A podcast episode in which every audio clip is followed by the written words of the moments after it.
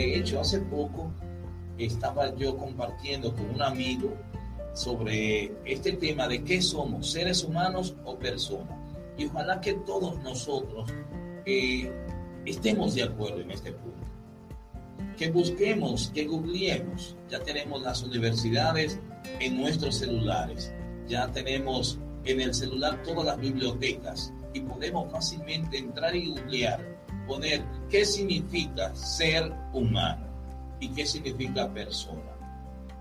Y partiendo de ahí, de, yo darme cuenta que ser humano significa espíritu en el lodo, que humano es tierra, lodo, polvo, y que yo soy el espíritu que habito en el lodo, y que este lodo es mi vehículo de expresión sobre la tierra, y que yo estoy haciendo un viaje de la vida. Bueno, que dicho sea de paso, también a los jóvenes, a los gerentes, directivos, mandos, mandos medios y supervisores de la empresa Metronic, que este sábado pasado estuvimos compartiendo el tema de administración efectiva del tiempo. Ahí saludos para Luis Daniel, para Geldania, para todos, para todos.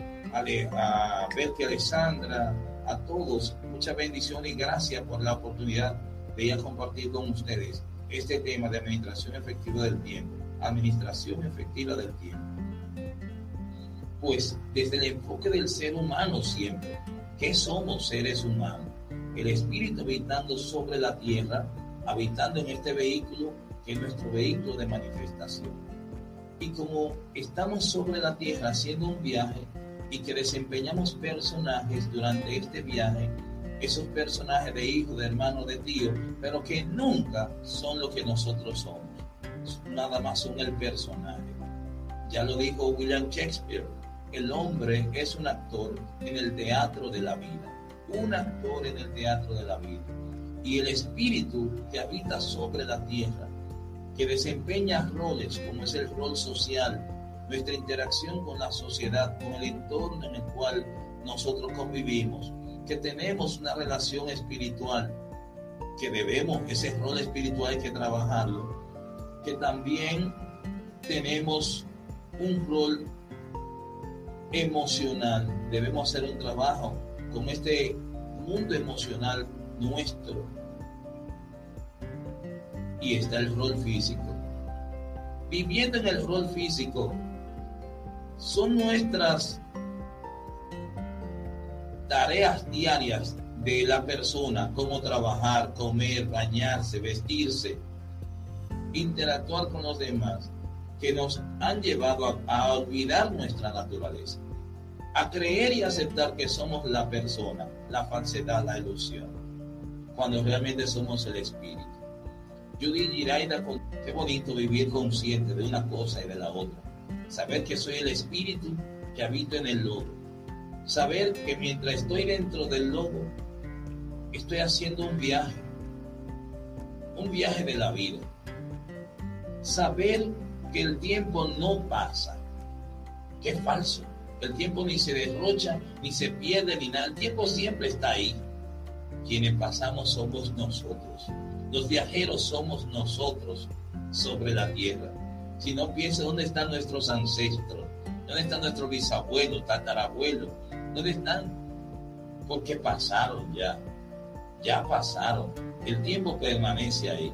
Entonces, durante este tiempo que yo estoy haciendo mi viaje de la vida, en el tiempo que no pasa, sino que soy yo quien paso. ¿Cuál es mi razón de ser sobre la tierra? ¿Cuál es mi razón de ser? ¿Cuál es mi misión? La misión de todos nosotros es el servicio, servir a los demás, servir, cumplir nuestra misión de vida, encontrar la satisfacción del deber cumplido a través del servicio. Servicio en nuestro rol físico, en nuestro rol social, en nuestro rol emocional y en nuestro rol espiritual. Cumplir de manera integral, de manera integral nuestro rol sobre la tierra y esto hacerlo íntegramente, sin desviarnos, sin importar que la ilusión personaje, que la ilusión de creernos que somos la persona que dicho sea de paso, palabra persona viene del latín personare y del griego prosopon y significa máscara, falsedad, ilusión. ¿Por qué tantos suicidios en el mundo? Porque las personas encuentran que no tiene sentido la existencia. Cuando la vida no tiene sentido, cuando usted ni siquiera se conoce quién es. Si tú no sabes quién eres, entonces no tiene sentido la existencia, porque no puedes vivir. Solamente se vive cuando se le da sentido a la existencia. ¿Cómo se da sentido a la existencia? Sirviendo. Porque cuando no se vive para servir, no se sirve para vivir. ¿Cómo nosotros podemos sentir satisfacción cuando damos, cuando extendemos la mano hacia los demás? Porque cuando das, te abres a recibir. Cuando extiende la mano para dar, tu mano queda extendida para recibir. Abres la mano para dar y queda extendida para recibir. Porque dar es la manera sabia de pedir. Dar es pedir con sabiduría. Y eso nada más lo hacen los sabios.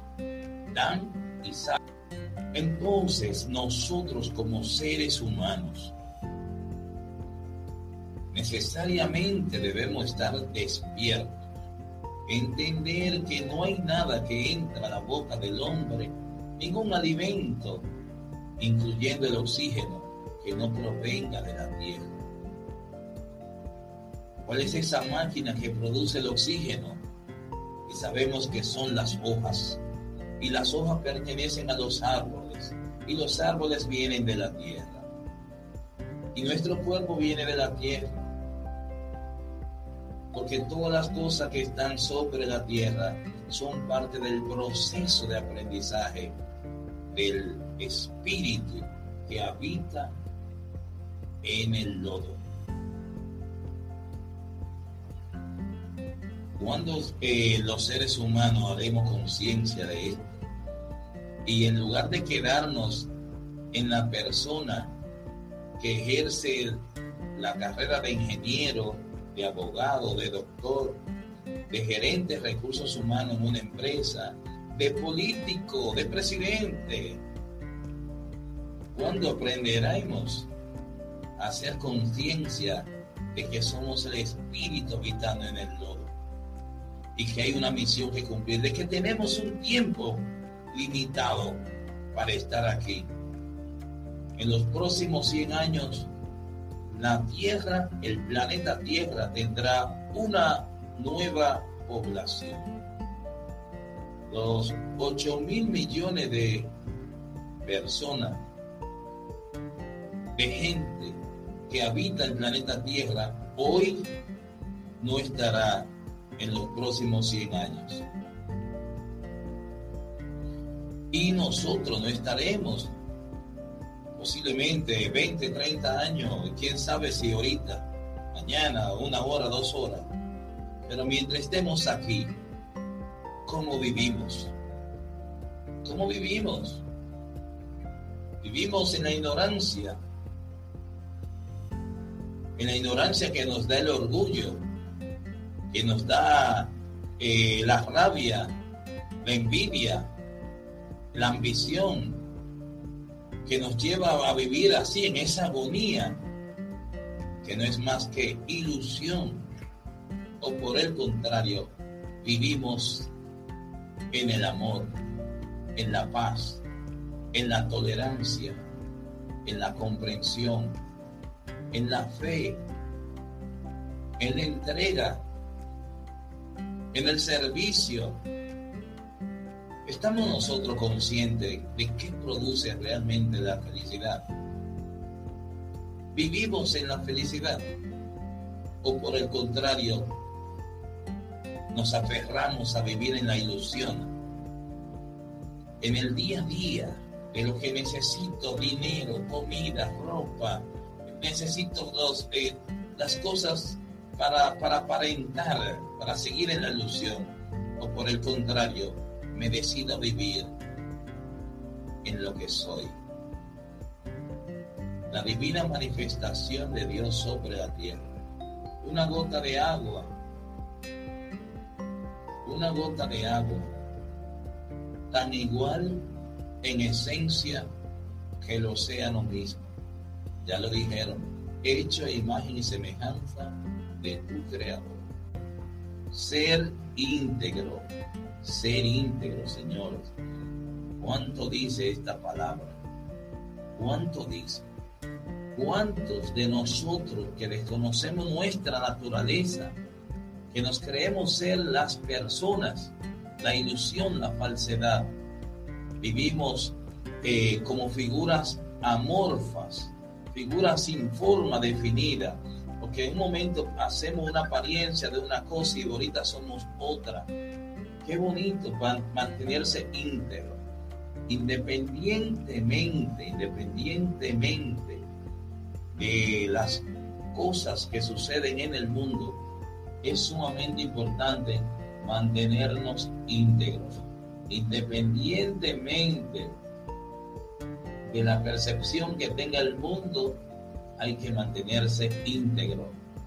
Dios que nos permita siempre permanecer íntegro a nuestros principios, a recordar que tenemos una misión que cumplir, una cuenta que saldar, y esa cuenta es con el Todopoderoso a ese que debemos nosotros rendirle cuenta.